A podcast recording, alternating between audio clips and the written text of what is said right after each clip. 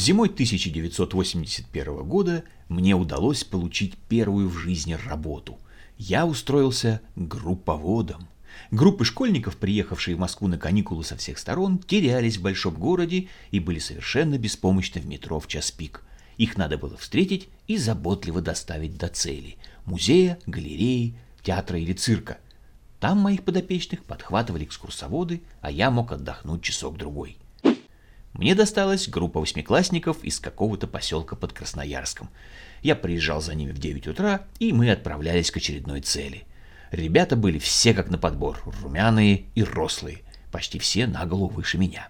Особенно выделялся своими габаритами Саша по кличке Мамонт. Он почти всегда находился в смущенном состоянии, так как то и дело задевал плечами то шкаф, то дверной проем, то автобус первый день мы должны были посетить Красную площадь. Я приехал пораньше, так как в будни народу в метро будет видимо-невидимо, а ехать нам далеко. На площадке перед общежитием уже толпились мои сибиряки. Все собрались. Я поплотнее закутался в шарф. По морозной улице мела поземка. «Не, мамонт еще не пришел!» Мои подопечные стояли в пальто нараспашку и курили. «Мамонт, выходи!» «Я еще не побрился!» — басом отвечал из открытого окна второго этажа Сашка. Было видно, как он натягивает пальто прямо на майку.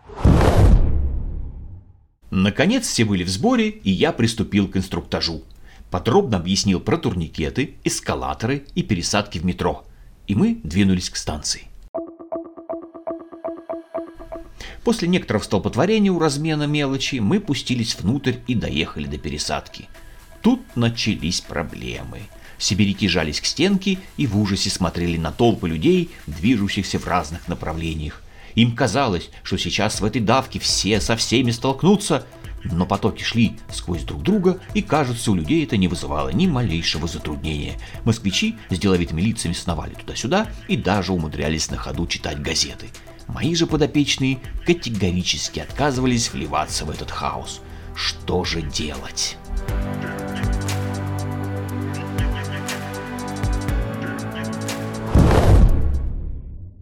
А вы смотрели фильм «Александр Невский»? Я решил зайти с неожиданной стороны. Помните строй рыцарей с свиньей? Ага, оживились ребята. Сможете так построиться? Мамонт, вперед! Идея всем понравилась, и вскоре я уже командовал решительными и весьма крупными бойцами. Сашка наклонил корпус и пошел прямо на толпу. Я шел сразу за ним и корректировал курс. Остальные двигались на флангах.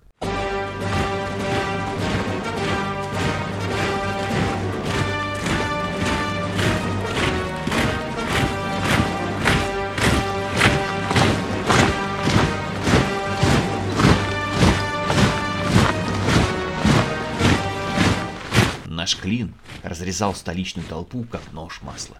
Мы быстро прошли переход и нырнули в следующий поезд. Сибиряки всю оставшуюся дорогу весело гомонили и обсуждали победу над московитянами.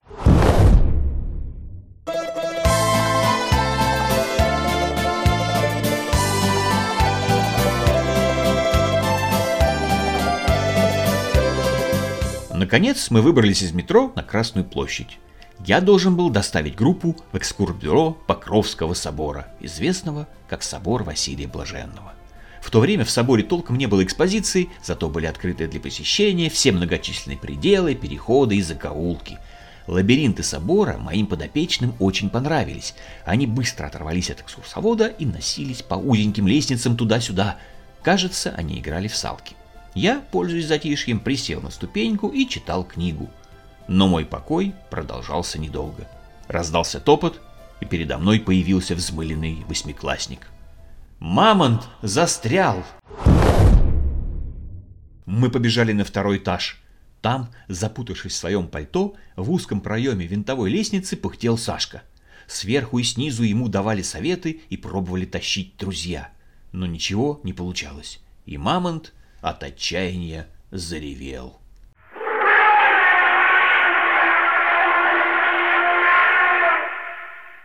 Сашкин рев пронесся по пределам собора, перекрывая бой курантов и заставляя экскурсоводов терять очки.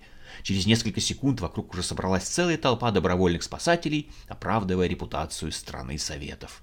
Шум и гам неожиданно перекрыл спокойный голос вахтера. «Будем резать!»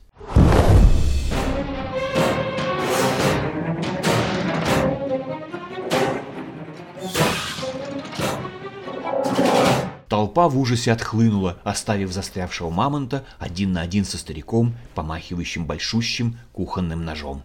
Сашка затих и, не отрываясь, смотрел на бликующее лезвие.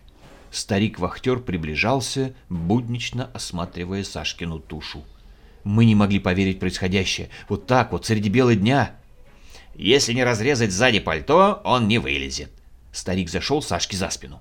Да и старая она у тебя, мамка новая купит. С этими словами он взмахнул ножом и мастерски располовинил пальто. Затем он ухватился за Сашкин ремень и силой дернул его к себе.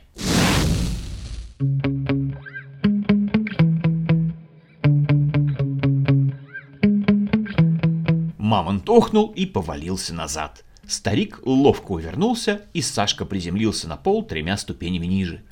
Там он и сидел минут пять, окруженный кудахтающими тетками-экскурсоводами и сочувствующими соратниками. Он держал в руках две половинки пальто и растерянно озирался по сторонам. Кроме несвежей майки, на нем ничего не было. «Как я обратно поеду?» – басом ныл он. Вскоре выяснилось, что у запасливого старика есть не только нож, но и нитки с иголкой, и через каких-то полчаса Мамонт вместе с группой ехал домой – Половинки пальто на его спине были прочно пришиты крученными нитками крупным швом через край.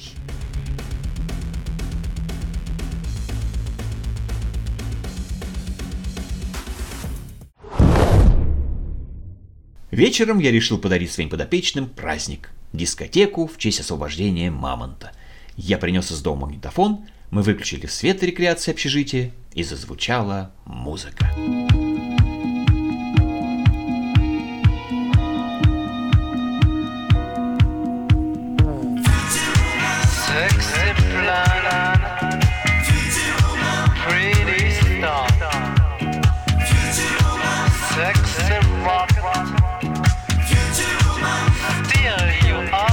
Впрочем, желающих потанцевать не наблюдалось.